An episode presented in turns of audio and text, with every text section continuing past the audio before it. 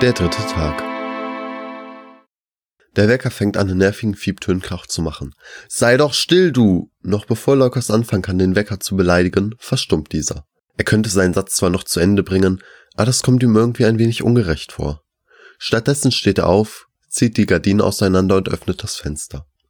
Die Vögel begrüßen die Sonne mit wunderschönem Gesang. Leukos lächelt kurz, bevor er sich seiner Existenz wieder bewusst wird.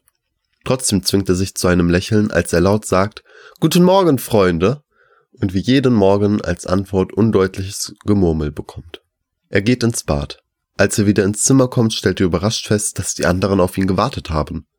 Gemeinsam gehen sie runter zum Frühstück. Als sie an der Treppe vorbeikommen, würde Leukos gerne stehen bleiben, aber die anderen schieben ihn einfach weiter.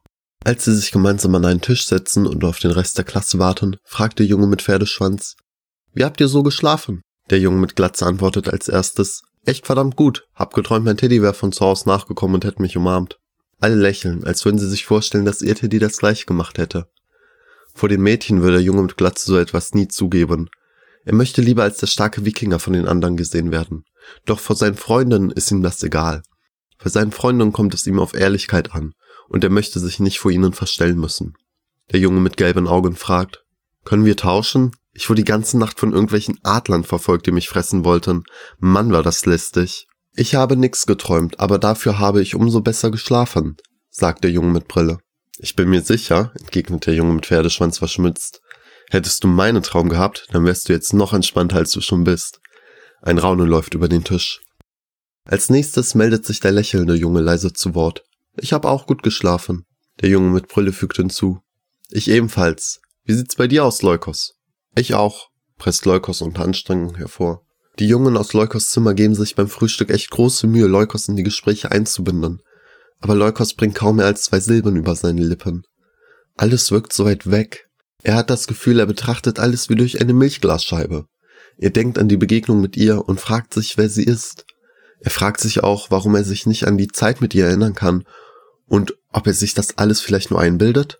Aber die wichtigste aller Fragen hat er schon wieder verdrängt. Wie heißt sie?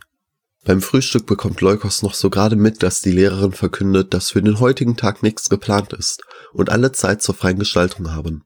Der Junge mit Glatze bietet an. Wir wollten uns einen Schwantag am Strand machen. Möchtest du mitkommen? Leukos, der ein bisschen überrascht von der Frage ist, antwortet. Ich, äh, nein, aber danke fürs Angebot.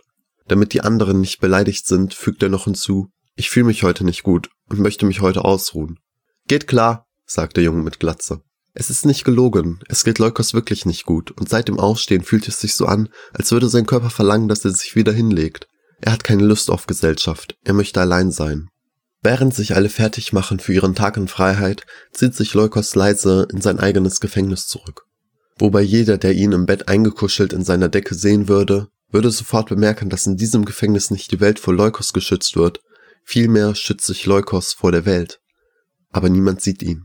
Nach einiger Zeit, als es im Haus ruhiger wird, werden Leukos Gedanken lauter. Es sind zu viele und sie sind zu laut. Er kann nicht sagen, was er hört. Alles, was er in seinem Kopf hört, ist das bunte Tosen von hunderten Gedanken. Er möchte nicht mit seinen Gedanken alleine sein. Er kann dieses laute Tosen nicht mehr ertragen. Leukos kommt auf die Idee, ein Buch zu lesen. Er hat sich mehrere für die Zeit, die er allein auf seinem Zimmer verbringt, eingepackt. Das war gar nicht mal so einfach, denn seine Mutter hätte nicht gewollt, dass er sich so zurückzieht, wie er es gerade tut. Die Bücher hat er in einer ziemlich geschützten Innentasche seines Koffers versteckt, damit sie beim Transport nicht beschädigt werden. Als er die Innentasche öffnen will, bemerkt er, dass an dem Reißverschluss ein wahrscheinlich selbstgenäherter Anhänger in Form einer weißen Rose hängt. Warum ist ihm das vorher noch nicht aufgefallen? Er quittiert diesen Gedanken mit einem Schulterzucken. Er nimmt aus seiner Tasche ein vergleichbar dünnes Buch, das er für den Deutschunterricht lesen soll. Es trägt den Titel Der Fremde und ist von Albert Camus. Er fängt an zu lesen und macht dabei keine Pause. Er trinkt lediglich hin und wieder aus der Flasche, die neben seinem Bett steht. Dabei wundert er sich nicht, warum seine Wasserflasche aufgefüllt ist und nicht leer im Rucksack geblieben ist. Wäre er diesen Morgen aufmerksamer gewesen, hätte er mitbekommen, dass der Junge mit Glatze die leere Flasche aus Leukos Rucksack genommen hat, um sie voll zu machen. Anschließend hat der Junge mit Glatze die Flasche neben das Bett von Leukos gestellt. Leukos würde sich bei ihm bedanken, wenn er es bemerkt hätte, was der Junge mit Glatze getan hat. Hat er aber nicht. Er liest das Buch an einem Stück durch. Dass er Hunger hat, bemerkt er nicht. In dem Buch geht es um einen Franzosen in Algerien, der mehr oder weniger durch Zufall zum Mörder wird. Die Freunde, mit denen sich dieser Franzose umgibt, sind recht sonderbar. Doch scheint der Franzose dies nicht zu bemerken. Leukos versteht das Buch nicht so ganz, aber ihm gefällt die philosophische Richtung des Buches. Camus Anhänger des Existenzialismus. Diese Vorstellung geht unter anderem davon aus, dass es nur das Diesseits gibt und keine Existenz außerhalb dieser Existenz. Also auch kein Leben nach dem Tod. Wenn man stirbt, ist man also nur für die Menschen, die einen auf dem Boden leblos liegen sehen, tot. Denn man selber bekommt von seinem eigenen Tod nichts mit, da man aufhört zu existieren. Und auch wenn diese Philosophie eine optimistische Lehre ist, so stimmt sie Leukos doch recht traurig. Gegen Abend trudeln alle in Kleingruppen nach und nach wieder in der Jugendherberge ein. Leukos sitzt noch mit dem Buch in der Hand in seinem Bett, als die anderen ins Zimmer kommen, obwohl der es schon vor einer Stunde durchgelesen hatte. Fleißig, fleißig, kommentiert der Junge mit Pferdeschwanz. Ich habe das Buch auch durch und es ist wirklich lesenswert, verteidigt der Junge mit Brille Leukos. Der Junge mit Glatze fragt daraufhin, gibt's nicht auch einen Film? Typisch, erwidert der Junge mit Brille verächtlich. Sie sind gerade dabei, das Zimmer zu verlassen, da dreht sich der Junge mit Glatzen nochmal um. Leukos, es gibt jetzt Essen, möchtest du mitkommen? Leukos nickt und steht langsam auf. Gemeinsam gehen sie nach unten. Heute wurde ein Pizzabuffet aufgebaut. Als dann alle angekommen sind, wird das Buffet eröffnet. Leukos kann sich nicht entscheiden, ob er Ananas oder Salami-Pizza nimmt. Er entscheidet sich für Ananas, denn als er an der Salami vorbeikommt, ist da wieder dieser unausstehliche Geruch nach verbranntem Fleisch und Silvester? Er setzt sich ein wenig verwirrt mit seinen zwei Stück Pizza wieder zu den anderen Jungen aus seinem Zimmer an den Tisch. Leukos beteiligt sich nicht an den Gesprächen, aber er hört ihnen zu.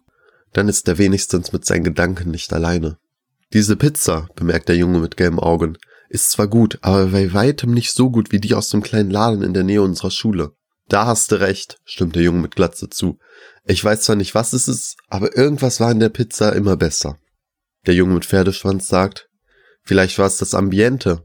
Alle lachen. Dabei hat der Junge mit Pferdeschwanz das ernst gemeint. Der Laden war aber schon ziemlich heruntergekommen, sagt der Junge mit gelben Augen. Der Junge mit Pferdeschwanz versucht sich zu verteidigen. Ja, aber der Platz am Fenster mit Blick auf den Garten war der beste in der ganzen Stadt. Gib's doch zu, sagt der Junge mit Glatze lächelnd. Du fandst doch nur das schwule Pärchen süß, das den Laden geführt hat. Der Junge mit Pferdeschwanz wird rot. Der lächelnde Junge sagt, das waren sie aber wirklich. Leukos möchte fragen, warum der lächelnde Junge von den beiden in der Vergangenheit spricht. Doch hört er von etwas weiter weg. Wenn die beiden so viel Energie in einen schönen Laden stecken würden, wie in ihren schönen Garten, könnten sie sich vor Kunden kaum noch retten. Die Stimme, ist das etwa? Leukos dreht sich um und sieht noch gerade, wie ihre schwarzen Haare hinter der Ecke verschwinden. Er steht auf und läuft hinterher. Der Junge mit Glatze ruft ihm nach. Wo willst denn so schnell hin? Leukos antwortet, zur Toilette. Und noch während er die Worte sagt, hat er den Essenssaal schon verlassen. Klick. Er hört, wie die Tür noch draußen ins Schloss schnappt. Er läuft schnell zur Tür. Er fragt sich, ob er sich die Schuhe anziehen sollte. Keine Zeit. Er rennt auf Socken über den Steinweg und schaut sich um. Er sieht sie verträumt am Rosenbusch sitzen. Sie spielt gedankenverloren in ihren Haaren. Das sieht süß aus. Er läuft zu ihr. Hallo Leukos, sagt sie, ohne sich umzudrehen. Hallo, antwortet Leukos verunsichert. Sie lächelt und sagt, fällt es dir wirklich so schwer, meinen Namen auszusprechen, dass du es immer vermeidest? Nein, äh, es ist nur so, dass, also, schon klar, unterbricht sie sein Gestammel. Du kannst dich nicht an mich erinnern. Ja, gibt Leukos knapp zu. Aber dass du dir noch nicht einmal meinen Namen merken kannst?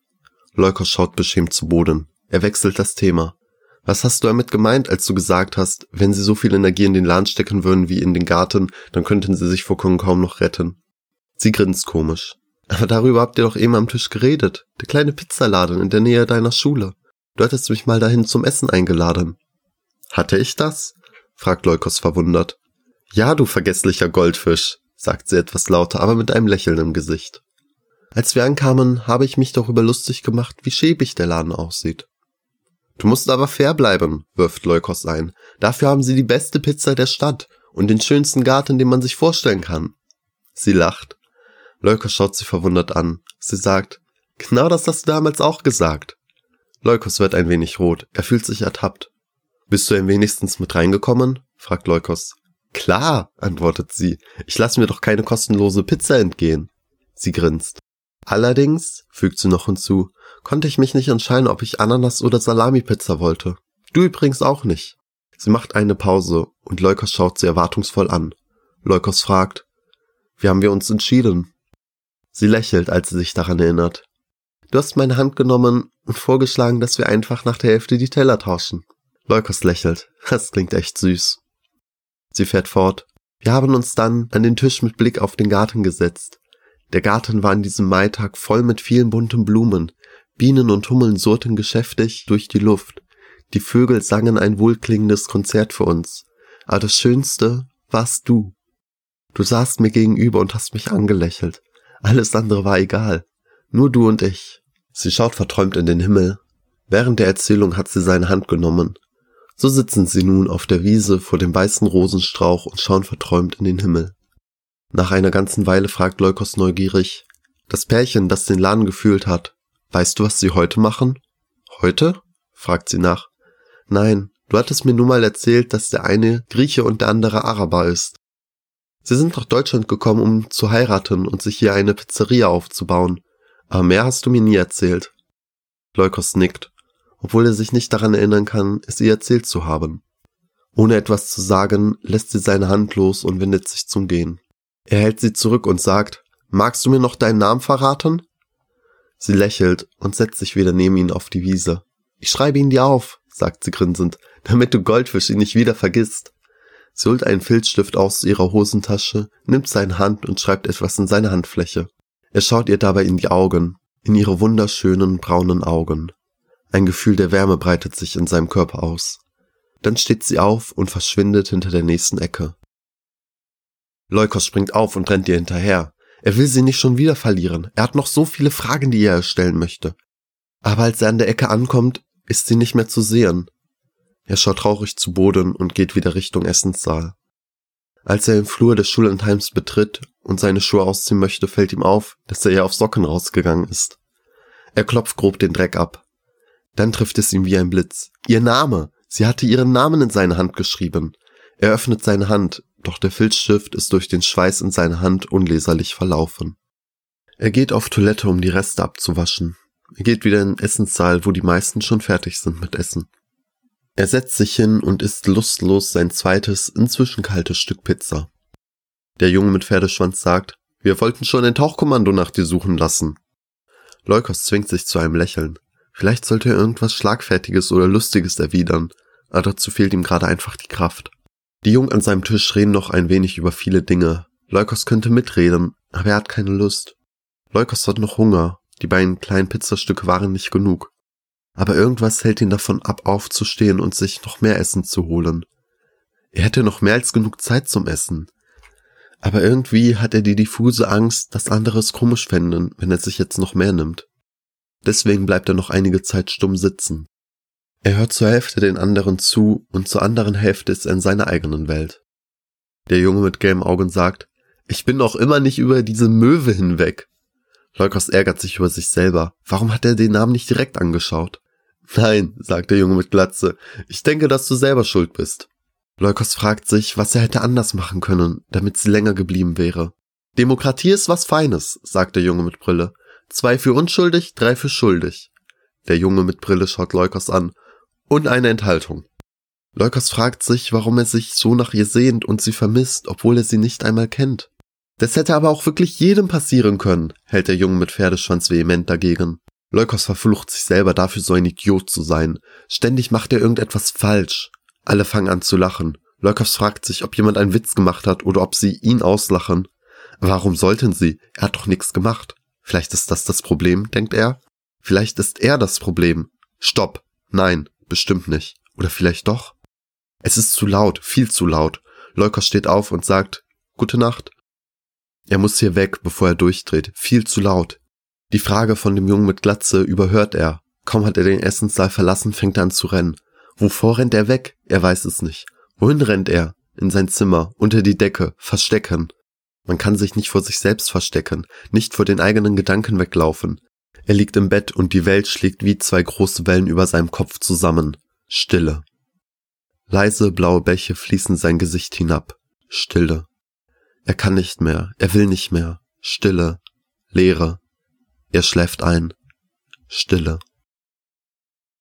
Schwarz. Alles ist schwarz in seinem Traum, nichts als Schwärze. Dann beginnt sich die Umgebung aufzuhellen. Er sieht sie, wie sie den Stängel einer welken Rose kürzt, Blätter und Blüten entfernt und auf den Ende des Stängels mehrere Tropfen Honig gibt. Dann steckt sie den Stängel in die Erde und gießt ihn. Leukos schaut dem Rosenstängel nun wie im Zeitraffer beim Wachsen zu. Zunächst bildet sich am Stängel ein kleines, zartes, rotes Blatt, das langsam hervorkriecht. Es wird größer und größer und entfaltet sich. Es werden immer mehr Blätter. Je größer sie werden, desto mehr verlieren sie ihre rote Farbe und wandern über in ein Orange, in ein sattes Grün. Weitere Triebe mit noch mehr Blättern schießen in die Höhe, während einige der ersten Blätter schon wieder gelb werden. Nun sieht er, wie sich die erste Knospe bildet und anschließend in die Höhe schießt, um der Sonne möglichst nah zu sein. Die erst sehr dünne Knospe wird immer dicker. Das erste weiße Rosenblatt blickt schon durch den grünen Schutzmantel. Dann bricht der Schutzmantel auf und gibt den Blick auf die Blütenblätter frei. Die Blütenblätter falten sich nun zu großen, runden Blüten auf. Leukos riecht nun den Duft der weißen Rose. Blume riecht genauso wie sie, nun schießen rund um die Rose viele weitere Rosen aus dem Boden. Bienen und Hummeln kommen hinzu, um alle Rosen zu bestäuben. Im Nu hat sich die karge Fläche in ein Meer aus vielen weißen Rosen verwandelt, die mit jeder Sekunde wachsen und wachsen. Leukos lächelt im Schlaf, als er dieses friedliche Meer aus Rosen sieht. Ein starker Wind zieht auf einmal auf, der mit einer starken Böe den Rosen all ihre Blätter reißt. Zurück bleibt ein Wald aus vielen kahlen Rosenstängeln. Leukos bekommt Panik. Er wacht auf.